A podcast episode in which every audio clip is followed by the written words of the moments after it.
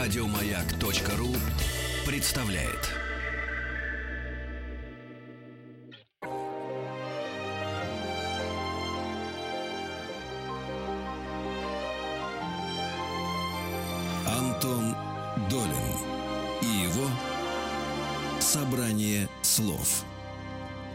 Здравствуйте, у микрофона Антон Долин. И сегодня наш эфир посвящен э, прекрасному русскому художнику, э, которого, я думаю, большинство наших слушателей знает, э, точно знает его имя, точно знает его работы, может быть, не всегда одно с другим соотносят, но мы постараемся сегодня поговорить о каких-то очевидных сторонах его гения и о совершенно неочевидных. У нас в гостях эксперт, специалист, искусствовед Олег Антонов, заместитель заведующий отделом графики Пушкинского музея. Добрый Олег... день. Да, здрасте, Олег. Давайте, чтобы у нас была какая-то отправная точка, и мы не начинали скучно с биографии, там, когда родился, в какой семье. Начнем с конца. Известно, что у Врубеля была судьба довольно трагическая, и он страдал самыми разными заболеваниями, судя по всему, психическими. Я не знаю, до какой степени диагнозы, поставленные тогда на рубеже 19-20 века, ну, актуальны и абсолютно научны для сегодняшней уже диагностики. Но до какой степени вот э, трагическая сложность этой судьбы все-таки некий позже сложившийся миф о художнике, который с самого начала был больным, был странным, был каким-то, ну не знаю, отщепенцем, может быть, намеренно взявшим на себя эту роль. И до какой степени воспоминания и отзывы современников подтверждают это амплуа? Ну, достаточно сказать, что вообще драматичная судьба Врубеля – это никакой не миф, это действительно правда, и с 1902-1903, по сути дела, года до самой своей смерти Врубель постоянно лечился, находился в самых, в самых разных рода клиниках, причем это были клиники для душевнобольных как раз-таки. Вот. Болезнь эта была неизлечимая, она периодами отступала, но периодами наступала снова, и то есть были такие периоды ремиссии, когда он возвращался к творчеству и к какому-то ясному сознанию, но при этом были периоды крайне спутанных мыслей. Вот. И, конечно, большое количество осталось воспоминаний о Врубеле, самых разных людей, которые, кстати говоря, посещали его и в психиатрической клинике, потому что он к тому моменту был уже совершенно культовой такой фигурой, ну, в частности, для художников э, второй волны русского символизма, например, для Сергея Судейкина, который оставил о нем воспоминания, и, собственно, его лечащий врач Усольцев. Вот. Поэтому это часть э, такой легенды Врубеля, и часть такая крайне интересная, потому что эта часть связана с творчеством. И как раз это та история, когда жизнь художника неотделима, то есть творчество неотделимо от его личности. Это тот вот тип художника, нередкий на самом деле, потому что такой же художник отчасти, там, не знаю, Кипренский в 19 веке или Брюлов, да, мы очень много обсуждаем какие-то факты биографии, личной жизни. Вот у Врубеля его биография известна в самых мельчайших и деталях и подробностях, и о его жизни говорить столь же увлекательно, сколь и о его искусстве. Это невольная экстраполяция, которая происходит, когда ты смотришь на какие-то, ну, даже ранние работы, которые создавались в период относительно гармоничный, ну, судя, опять же, по биографии. Ну, все равно какой-то мороз по коже пробирает периодически. Есть ощущение, что это странный человек, ну, там, говоря мягко, человек не от мира сего все писал. Это потому, что мы знаем, что это Врубель, э, и что таким образом закончится его творческий путь и его жизнь. Или действительно с самого начала такой странный эффект его работы производили на окружающих. Я сейчас говорю буквально о своих впечатлениях, например, от э, его работ в Кирилловской церкви в Киеве. Это же, как я понимаю, довольно ранние его да, да, да, вещи. Ну и это э, церковная живопись, которая, как я понимаю, никого не скандализировала в то время. То есть она от канонов, хотя это, видимо, ну, модернистская или предмодернистская живопись, не отходила никаким драматичным образом. И все равно вот что-то в этом, э, ну, такое слегка даже пугающее и, во всяком случае, очень нетипичное есть. Врубель всегда был художником, который осознавал свою инаковость. Вот, он всегда хотел всегда, даже... Всегда, в смысле, вот с самого-самого э, начала? С самого начала, да. Буквально обучаясь в Академии художеств, которую он не окончил, к слову сказать, вот, он, у него было желание работать не так, как все. И это желание, оно, в общем, конечно, воспринималось в обществе относительно неоднозначно.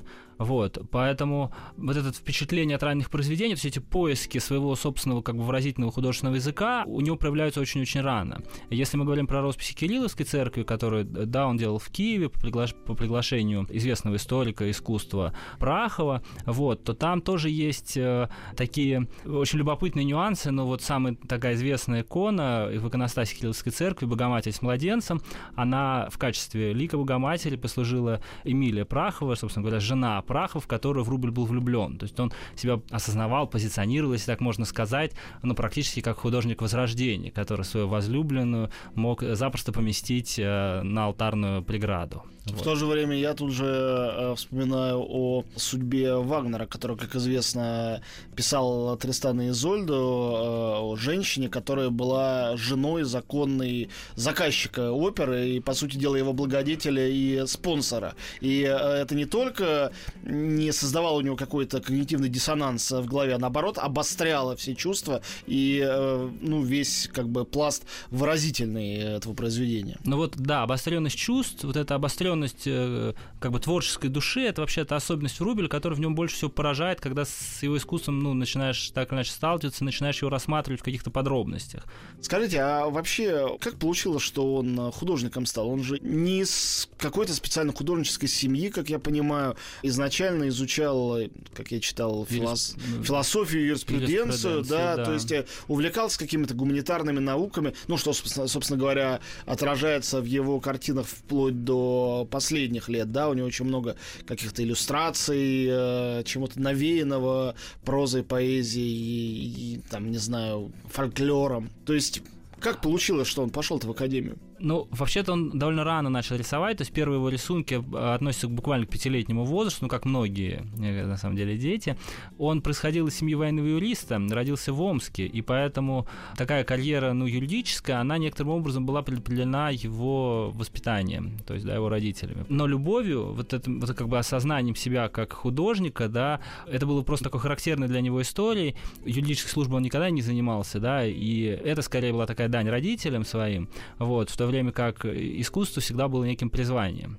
Вот, и поэтому он учился в Академии художественного, до Академии художественного он учился, то есть он следовал за своим отцом сначала в Астрахань, потом Одессу, много раз переезжал с места на место, нигде не, за, не задерживаясь подолгу, по сути дела, но до Академии художественного он учился в Одесской рисовальной школе, например, такой достаточно знаменитый, и получил, ну, достаточно последовательное академическое образование, несмотря на то, что, вот, как я уже говорил, Академию он, собственно, не кончил. Родители, а как они к этому относились? Если они хотели такой нормальной, респектабельной карьеры для ребенка, все-таки, или в те времена а, карьера живописца считался уже почтенным, хорошим ремеслом, э, уважаемым э, для мальчика из хорошей семьи. Ну, карьера живописца была, конечно, уже более престижной, чем там несколькими десятилетиями ранее, но Врубель ведь, по сути дела, всегда занимался искусством, всегда занимался, ну, такой художественной учебой, э, некоторым образом параллельно с учебой, ну, такой, как бы, общей. Вот, и поэтому посвятить себя искусству, живописи он смог э, тогда, когда стал жить отдельно от семьи, уже в достаточно зрелом возрасте. То есть вот его карьера — это не карьера а человека, которого юным отдают в обучение искусством и так далее, и так далее. Он пришел в Академию художеств, когда ему было 24 года. Все его, все, с кем он учился, а, кстати говоря, он учился на одном курсе, например, с Валентином Александровичем Серовым, чья выставка недавно состоялась в Третьяковской галерее, они были довольно существенно моложе его, но Серов, в частности, был морозом 4 года, но многие были моложе еще как бы сильнее. Поэтому он уже был, ну, свободен от семьи. Надо сказать при этом, что у него остался только отец к тому моменту, потому что мать его умерла, когда ему было всего три года. И, в общем, вот это такой его собственный путь и собственный выбор, независимый никаким образом не связанный с семьей. Вообще он был независимым человеком в своих каких-то решениях и выборе вообще всего, да, начиная с выбора тем для живописи до выбора, ну, карьеры, если можно так сказать. Он был и независимым, и парадоксальным человеком. Вообще все в воспоминаниях можно часто встретить такие характеристики его, как крайнего оригинала, потому что он был дэнди, он любил изящно одеваться и вообще питал слабость к э, дорогим костюмам, к дорогой Какие одежде. это были, были годы, когда вот он свой дендизм проявлял? Это были абсолютно все годы. Вот, да. все с самого самого, со самых времен обучения удивлялись тому, что... Потому что в каких-нибудь 80-х ведь это еще не было повсеместным, это вошло в какую-то общую моду в каких-то 90-х, нулевых, когда уже символизм повсюду, значит, пустил свои тлетворные корни. И позже, да, вся эта Оскар Уальдовщина. А если говорить о молодости, Врубель это чуть более ранний период. Ну, это был чуть более ранний период, да, он был прекрасно воспитан, как вспоминает Коровин, он говорил на восьми языках, вот, и, например, приходя в те или иные рестораны, рестораны, э, кое он тоже крайне любил. Он мог общаться с официантами по-немецки, если они были немцами, или по-английски, если они были англичане, и по-итальянски, если они были итальянцы. Вот. И на вопрос, зачем, там, Михаил, ты говоришь с официантом на немецком языке, он же знает русский, он говорил, но он же из Германии, ему приятно, если я буду с ним говорить на немецком языке.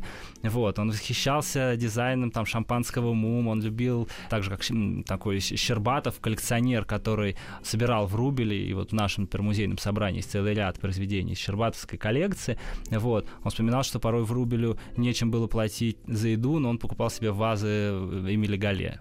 Вот. То есть э, это Значит, Кутила был? Да, деньги у него не задерживались, и причем об этом тоже существуют воспоминания, вот о чем я говорил, что его жизнь ничуть не менее увлекательна, чем его искусство.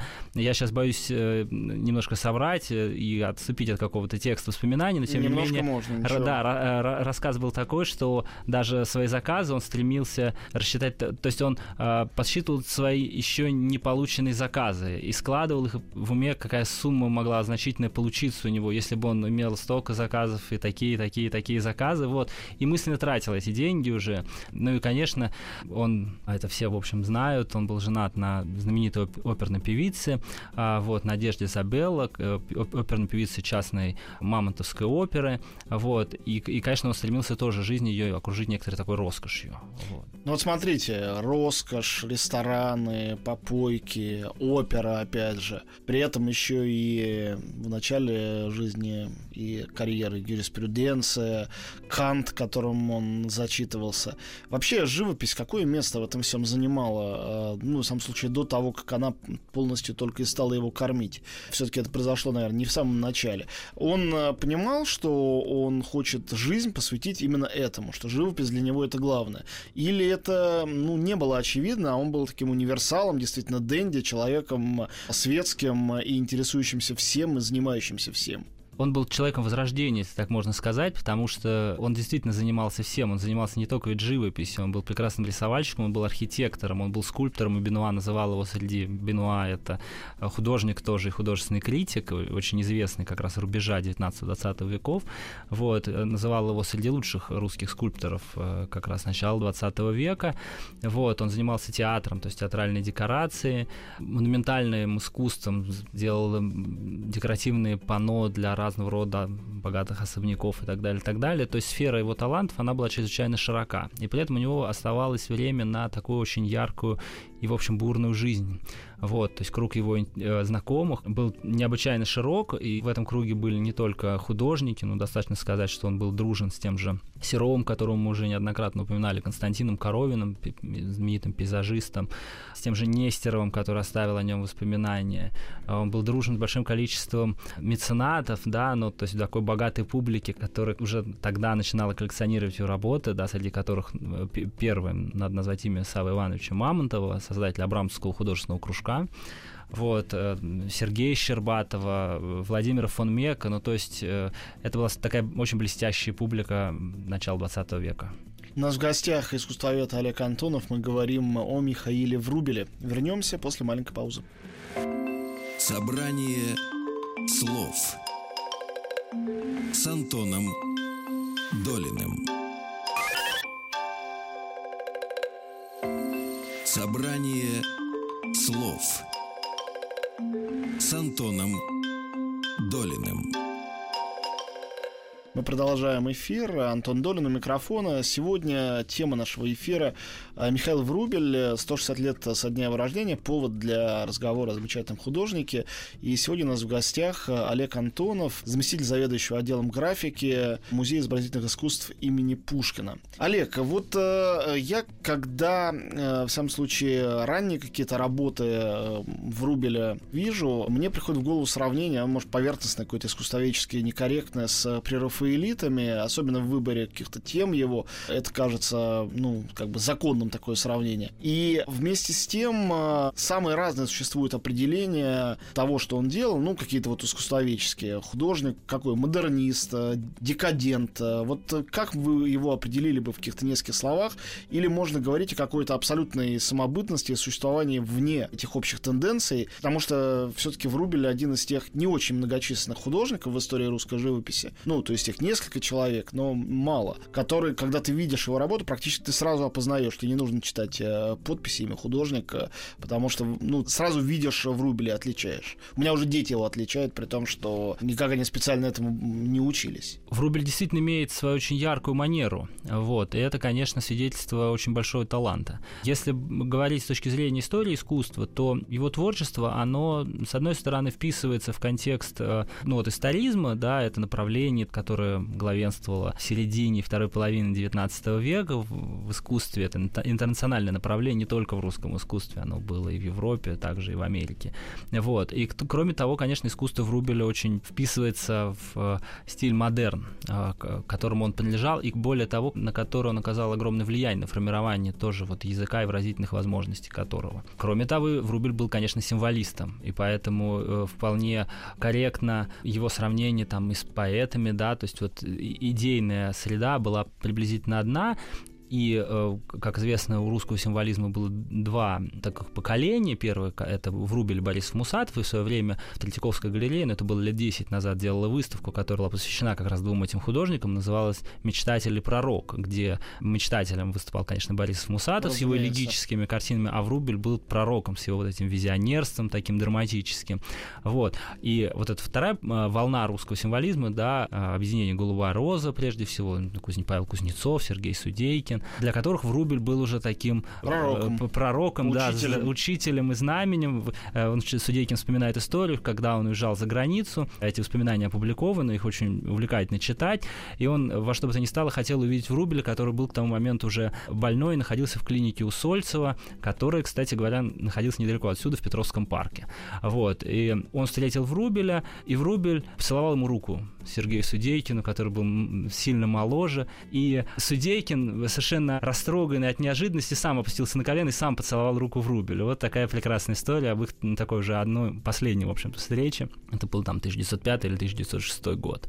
Вот. Поэтому сравнение и, с, и рассмотрение его творчества в контексте модерна, и сравнение его с прерафаэлитами, потому что прерафаэлиты тоже очень близки вот этим идеям историзма, да, про которые я сказал в самом начале. Все это очень корректно. Ну а Уильям Моррис, которого можно назвать поздним прерафаэлитом, да, да, для, да. для наших слушателей, если пояснить, это знаменитый британский практико-теоретик вообще дизайна, можно сказать, э, да, дизайна исторического, средневекового, ренессансного, который он поставил на поток, совершенно этого не стеснялся, он был и выдающимся художником, и в то же время э, именно, да, дизайнером, по-другому, наверное, не скажешь. Э, в Рубель же тоже оформлял дома и прочее, прочее, прочее. В Рубель вообще тоже крайне интересовался орнаментом и вообще всем да, тем, да. что так или иначе связано с дизайном. И, конечно, тот же круг интересов интересов э, в Рубеле мы находим. Только если у прерафаэлита все-таки это некая английская традиция, да, э, традиция английского как бы искусства, ну, прежде всего готического, вот, то в Рубеле это интерес параллельный и к готике, вот, достаточно вспомнить особняк, оформление особняка Морозова на Спиридоневке,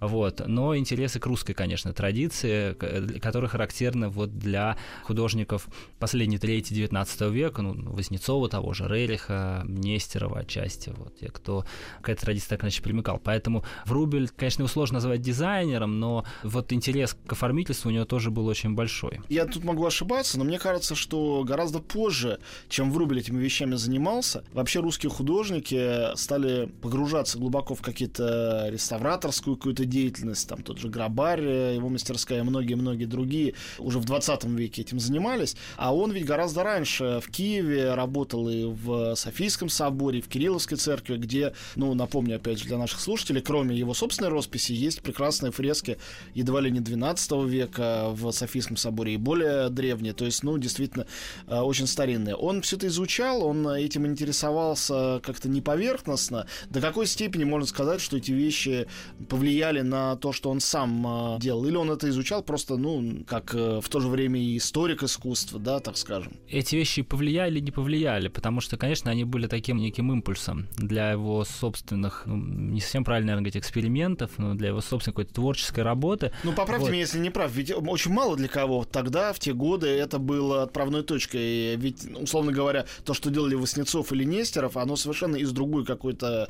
области, из другой какой-то оперы. Поправлю, потому что как раз вот историзм, который я уже упоминал, да, да. для него характерно как раз такое углубление в археологию, углубление в изучение некой истории. Да? У, у Веснецова бесконечное количество рисунков с древнерусскими орнаментами, которые он заимствовал из книг, с каких-то иконных образов и так далее.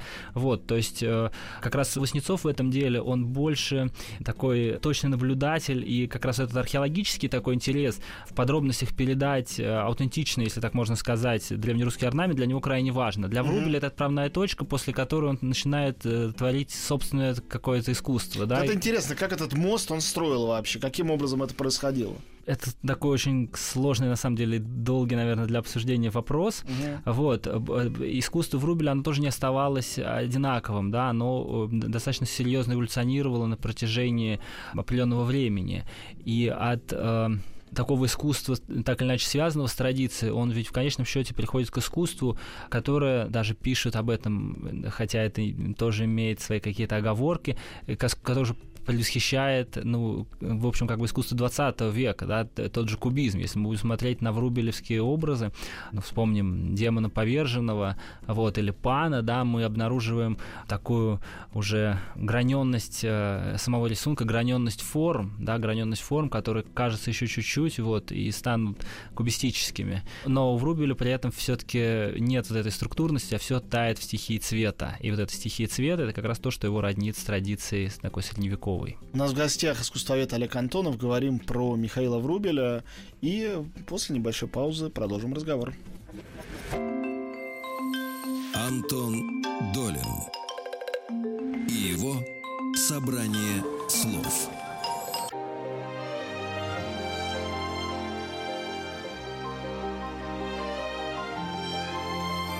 Собрание слов с Антоном Долиным. Мы снова в студии. Антон Долин ведет этот эфир, посвященный 160-летию Михаила Врубеля. В гостях у нас э, искусствовед Олег Антонов. Олег, скажите, вот э, распространенная точка зрения, что главное произведение Врубеля — это «Демон», к которому он возвращался в разных самых формах э, неоднократно. До какой степени это, ну, как бы корректно и законно так говорить? И что его привлекало, кроме, понятное дело, прекрасной поэмы Лермонтова, в этом сюжете, в этом мифе, что ли, если так можно выразиться. Демон это центральная вообще тема творчества Врубеля. У него вот. этих демонов уже огромное У количество. У этих да? демонов огромное количество, но на самом деле это три основных. Собственно говоря, это демон сидящий, который находится в Государственной Третьяковской галерее живописных, э, крупных, монументальных полотна. Демон летящий это незаконченная работа, которая находится в Русском музее. И демон поверженный это тоже работа из э, собрания Третьяковской галереи и огромное количество подготовительных. Есть же графика еще, едва ли не какие-то то ли фрески, то ли мозаики, скульптуры, по-моему. Есть, то есть вообще чего только нет. Э, есть графика, в том числе вот э, в нашем музейном собрании находится э, эскиз к демону поверженному, такой тоже очень знаменитый, который происходил из собрания Щербатова, которого мы здесь уже упоминали, и который сам Щербатов считал едва ли не более удачным, чем живописные произведения. А Дягилев, известный антрепренер и организатор выставок мира искусства, считал, что называл его лиловым демоном. Вот, то есть э, комплекс работ, связанных с демоном, очень велик. Впервые к демону Врубель обратился в 1885 году, то есть достаточно в ранние годы, буквально когда он только-только переехал в Киев, он в 84 году переехал в Киев, то в Киеве. И это обращение связано с постановкой оперы Антона Рубинштейна «Демон». Вот.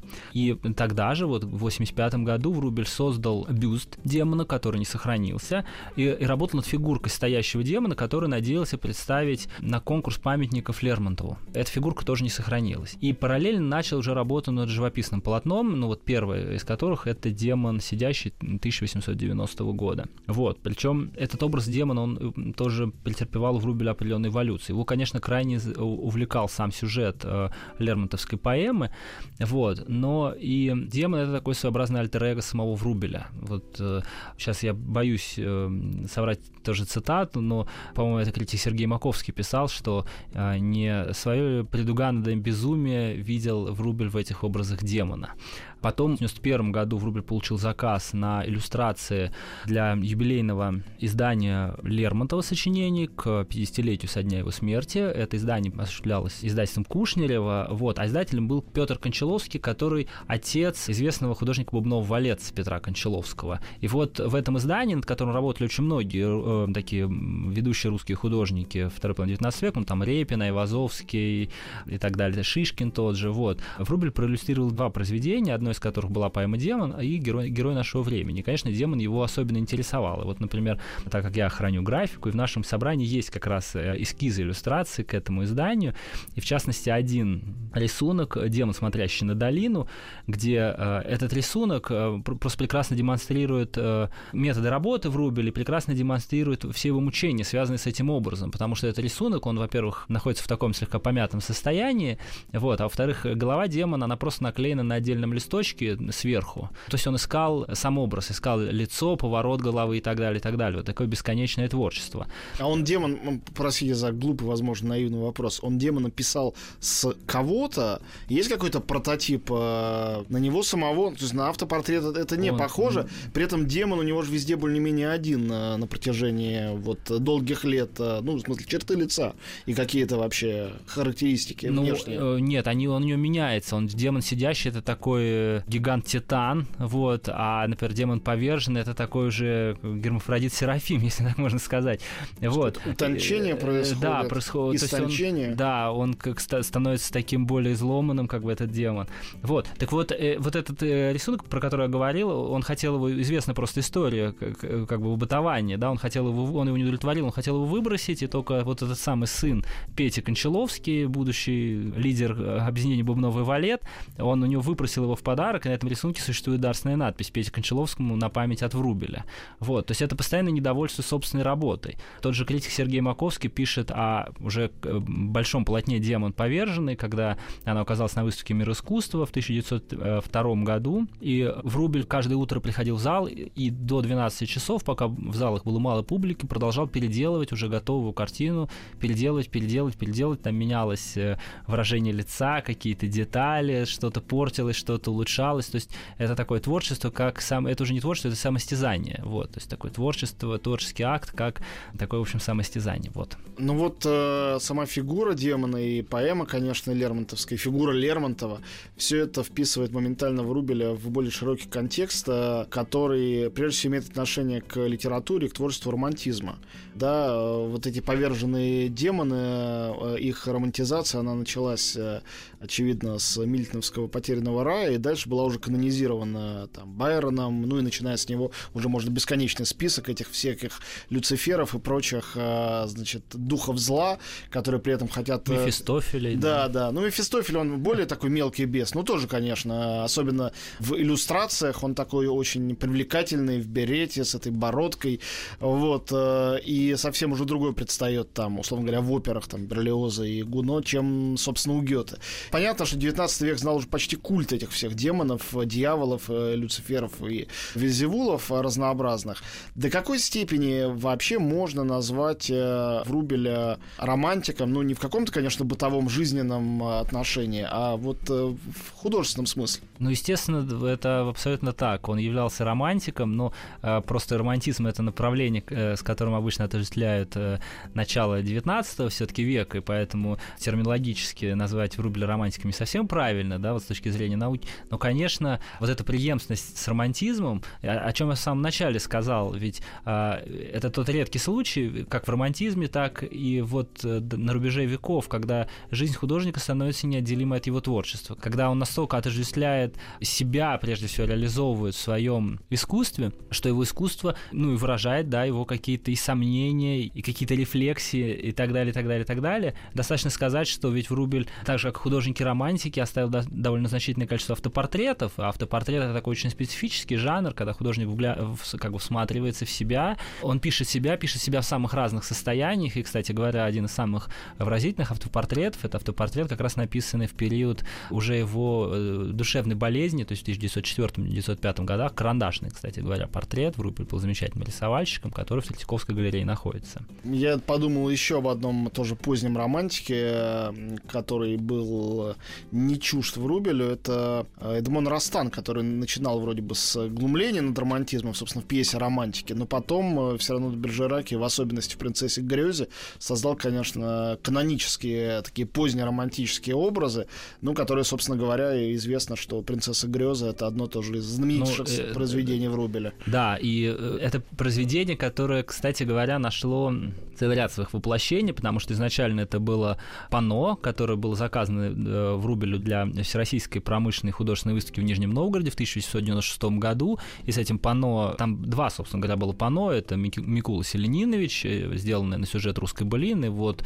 «Принцесса Грёза» на сюжет стихотворения Растана. Случился же скандал, потому что эти пано, хотя они являлись заказными, не были академическим руководством, э, руководством Академии художеств, приняты для этой выставки Исава Мамонтов, который был покровителем Врубеля и считал его наиболее выдающимся художником своего поколения, своего времени, он вынужден был вне этой выставки построить э, отдельный павильон, где эти панно экспонировались. Вот. Ну и, конечно, эта принцесса Греза оказалась в итоге на фасаде гостиницы «Метрополь», где уже Абрамцевской керамической мастерской Мамонтова а, эта композиция была реализована вот в другом материале.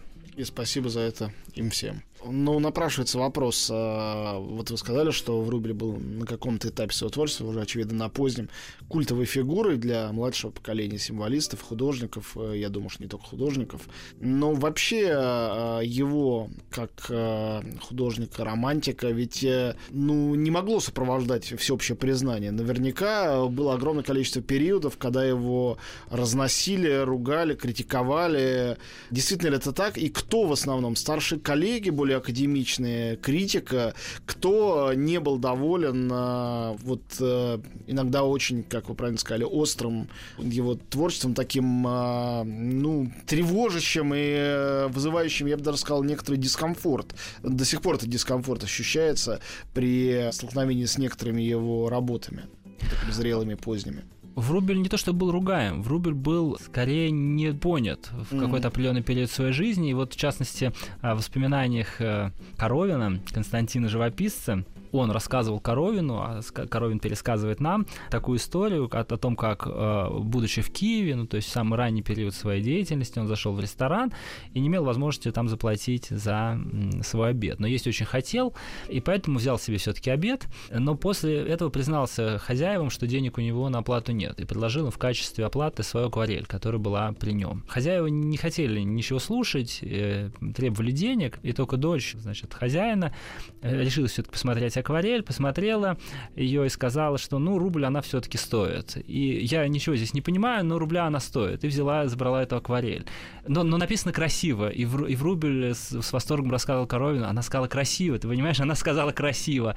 Вот, но при этом э, она... Вспоминается невольно, конечно, советский анекдот про Врубеля, вы же вы не можете не знать. Э, естественно, да. Да, вот, э, если кто не знает из, из наших э, слушателей, это про Леонида Ильича Брежнева, который спрашивает, что это за картина, ему говорят, в рубль, он говорит, хорошая картина и недорогая. И, да, и недорого. Ну, видимо, по мотивам реальных событий. По мотивам реальных событий, но при этом а, вот это непонимание, он сталкивался с ним на протяжении очень большого, то, то есть не только вот, что называется, в киевских ресторанах, среди публики совершенно простой, но и среди тех, кого принято называть любителями искусства, да, он рассказывал, когда в его квартиру пришел городской глава, по-моему, киевский, я сейчас опять же боюсь ошибиться, вот, и удивился тому, что нашел его в мастерской, Врубель, желая его успокоить, сказал, э, хотя это были законченные вещи, он, сказал, вы не переживайте, это просто проба красок. Вот, потому что вот эта стихия красочная, которую мы видим на полотнах Врубеля, да, где все формы утопают в этой красочной стихии, конечно, она была для зрителя, привыкшего к реалистическому методу, к творчеству, к искусству товарищества передвижных художественных выставок, да, к тому же Репину, да, она была совершенно на тот момент необычна. Поэтому с неким таким недопониманием Врубель сталкивался постоянно. И кроме того, с завистью, конечно, ну, коллег по цеху, если так можно сказать. Более того, ведь он от, отличался редким высокомерием, считая себя совершенно уникальным и гениальным творцом, и при этом известна такая история, которая, ну, на самом деле известна в разных э, прочтениях, ну, в частности, когда фон Мек купил, э, коллекционер купил э, его демона поверженного и решил в честь Врубеля устроить прием. На этом приеме было много выпито, а Врубель был, конечно, крайне горд собой, что он, ну, в общем, осуществил такую крайне выгодную продажу. Он сказал Серову, он сказал, вот э, ты еще не совсем Антон потерянный, если ты возьмешь и будешь копировать моего демона, может быть, из себя что-то и выйдет. Вот, то есть э, при этом Серов там в 902-903 году это уже тоже мастер с очень большим именем. Но при этом тот же Серов э, говорил, а ведь правда, Коровин эту историю тоже рассказывает о чуть более раннем периоде, когда они только-только познакомились с Рубелем, и когда а, сначала в своей мастерской Серов показал свои полотна в Рубелю, и э, Врубель не сказал ничего, но вечером он привез свои полотна к Коровину, и после чего Серов сказал, да, наши полотна выглядят каким-то болотом после его картин. У нас в гостях искусствовед Олег Антонов. Говорим о Михаиле Врубеле. Вернемся после небольшой паузы. Антон Долин и его собрание слов. Антон Долин и его собрание слов. Мы снова в студии, завершаем разговор э, наш длинный и довольно подробный про творчество и жизнь Михаила Врубеля, выдающегося русского художника, 160 лет со дня рождения. И в гостях у нас сегодня заместитель заведующего отделом графики Музея изобразительных искусств имени Пушкина Олег Антонов. Вот э, о чем я хотел спросить. Врубель и музыка. Его работы вообще производят э, очень музыкальное впечатление, если так можно говорить вообще о живописи. И известно, что он всю жизнь был связан э, с этим и был знаком и с Мусорским, и с Римским Корсаковым, и много ходил в оперу и на музыкальные концерты, и, собственно говоря, был женат на певице. Вот до какой степени степени для него это была важная часть, и относился ли он как э, к полноценной творческой деятельности, к работе над декорациями или костюмами, чем он занимался тоже, да, ну и, собственно, это было довольно обычным, видимо, для художников того поколения, его круга, собственно, на выставке Серова недавней, я думаю, что многие наши слушатели видели или слышали об этом невероятный занавес, сделанный для дягилевских русских сезонов. Сейчас выставка Леона Бакста идет, э, художника полностью себя этому посвятил посвятившему. Ну, она и то... будет скоро и в нашем музее тоже. Да, да, да, я знаю, что она приедет в Москву. Сейчас она идет в Петербурге. И, э, соответственно, как мы знаем, Дягилев был человеком э, мира и живописного, и балетного, что, собственно, к появлению русских сезонов в том виде, в котором мы их знаем, и привело. Музыка, конечно, являлась очень важным тоже таким сферой... А, ну да, и демон Рубинштейна, разумеется, Демон тоже. Рубинштейна, конечно, сфера переживаний в Рубеле, и музыка, и театр. Но с театром он просто профессионально был связан, потому что он работал очень много для Савы Ивановича Мамонтова. Вот, и эта работа была связана с оформлением спектаклей и в домашней опере Мамонтова, и в его русской частной опере. Вот, э, то есть это профессиональный театр, где, кстати говоря, пела как раз его жена Надежда Забелла Врубель. Более того, он выполнил занавес, тоже превосходный, совершенно волшебный для э, русской частной оперы «Неаполитанская ночь», который, в отличие от Серовского занавеса, не сохранился. Э, он сгорел в Солодовниковском театре еще в конце самого 19 века. Вот, и э, поэтому, конечно, это была такая сфера его постоянного интереса. Более того, ведь э, когда мы говорим про врубелевские картины, так или иначе, сталкиваемся с таким, с такой характеристикой, как музыкальность, да, вот это некое внутреннее качество, Безусловно. которое в них существует. Вот это, опять же, я не просто так говорил о Врубеле как о таком, ну, условно, мастере возрождения, да, мастере, который стремился к какому-то абсолютному синтезу искусств, который стремился к почти физическому звучанию своих красок, да, к тому, чтобы они вызывали вольные-невольные ассоциации с музыкой, да, потому что они очень яркие, очень насыщенные, да, когда смотришь на демона, то какая-то симфоническая музыка, она на демона поверженного, например, или на демона сидящего, да, то симфоническая музыка, она невольно приходит в голову. Более того, если мы говорим про художника, про Врубеля как мастер, который все-таки повлиял и на искусство будущего времени, потому что таких прямых продолжателей у него все-таки не было, то, конечно, можно вспомнить Кандинского, который просто вот эту связь э, живописи и звука, живописи и музыки перевел просто в теоретическую такую сухую достаточно плоскость, но тоже крайне интересную, то есть по-своему развив эти идеи. А я, наоборот, думал о Скрябине, который, э, когда писал свою музыку, он же, у него была теория того, что каждый тон, каждый звук соответствует определенному цвету, и он требовал, чтобы... Ну, а, да, части то, что делал Скрябин просто в музыке, делал Кандинский, разрабатывал просто Совершенно верно. Я говорю, что они с двух разных сторон шли к одному и тому же, и что этот синтез э, в каком-то зачаточном виде у Врубеля, собственно, был явлен. Скажите, а насколько хорошо вообще исследован и открыт э, для ну не для совсем узких специалистов, для публики Врубель. Э, когда читаешь о нем, невозможно не заметить то, что он иногда работал ужасно быстро, он мог за день создать э, картину, и наследие, видимо, огромно, и когда читаешь, например, о бесконечном количестве каких-то рисунков, сделанных им в момент заключения в психиатрической лечебнице, ну, становится сразу обидно, что это негде взять. Э, в всяком случае, моментально не скажешь, что в таком-то музее или там в Гугле ты возьмешь это все обнаружишь. А много ли есть неисследованного и не показанного широко Врубеля вообще? Я не думаю, что очень много, вот, потому что э, даже его рисунки э, периода болезни были уже предметом такого пристального научного интереса, в общем, научно обработаны. Они находятся в разных музейных собраниях, ну, наиболее обширная, пожалуй, в Третьяковской галерее находится, вот, куда они были переданы профессором Введенским. Некоторые рисунки находятся в нашем музейном собрании, причем, э, что касается вот обилия, э, как бы широты этого да, творческого художественного наследия, тут тоже существует два нюанса, потому что Врубель работал долго, но отнюдь не совершенно небрежно относился к своему творчеству. Это было для него столь естественно, что он совсем не стремился сохранить плоды этого творчества. И тот же доктор Усольцев, который был его лечащий врач, пишет о том, что он порой брался за рисунок, бросал его, а потом потом а, на этом же рисунке рисовал другой рисунок. Ему просто настолько хотелось быстро перенести свои какие-то впечатления на бумагу. Слушай, ну это тоже абсолютная Он... черта художника Возрождения. Сколько есть этих живописцев, от которых э, рисунок на рисунке, сверх еще какого-то рисунка, и все приходят в ужас, начинают насервать волос, когда вдруг очередной рентген обнаруживает, что под, условно говоря, Мона Лиза еще там одна или две Мона Лизы, которые да, не и... увидеть никогда. Да, и вот эта странность позднего его творчества, когда кажется, здесь проявляется спутанность вот этой мысли, она э, является лишь очень условной, потому что это просто импульсивность вот творческой натуры, да, которая просто к своему творчеству не относился как к чему-то тому, что следует закончить и что следует крайне беречь. То есть он относился и бережно к своим творениям, и в то же время мог счистить портрет или какую-то картину и поверх написать заново новый портрет. Но вот замечательная история, которую рассказывает Нестер о своих воспоминаниях. Он писал композицию «Моление чаши». Это рассказ о его жизни киевского еще периода. Написал это «Моление чаши», и эта картина поразила всех. Э, этом присутствовал и Нестеров, и Прахов. И они попросили, чтобы Врубель подождал, и привели к нему в мастерскую Терещенко. Терещенко — это тоже коллекционер, которого сейчас бы назвали олигарх, и собиратель искусства. Вот, значит, Терещенко тут же заплатил Врубелю деньги, э, но с, с тем лишь условием, чтобы Врубель не прикасался больше к этой картине.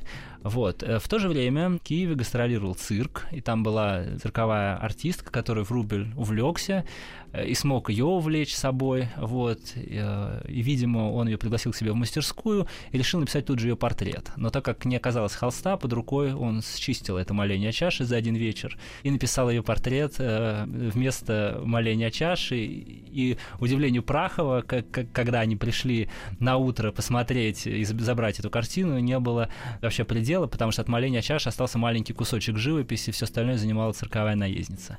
Прекрасное завершение нашего разговора. Спасибо огромное. Мы говорили сегодня о художнике Михаиле Врубеле, 160 лет со дня его рождения. И в гостях у нас был заместитель заведующего отделом графики Государственного музея изобразительных искусств имени Пушкина Олег Антонов. Спасибо, Спасибо большое.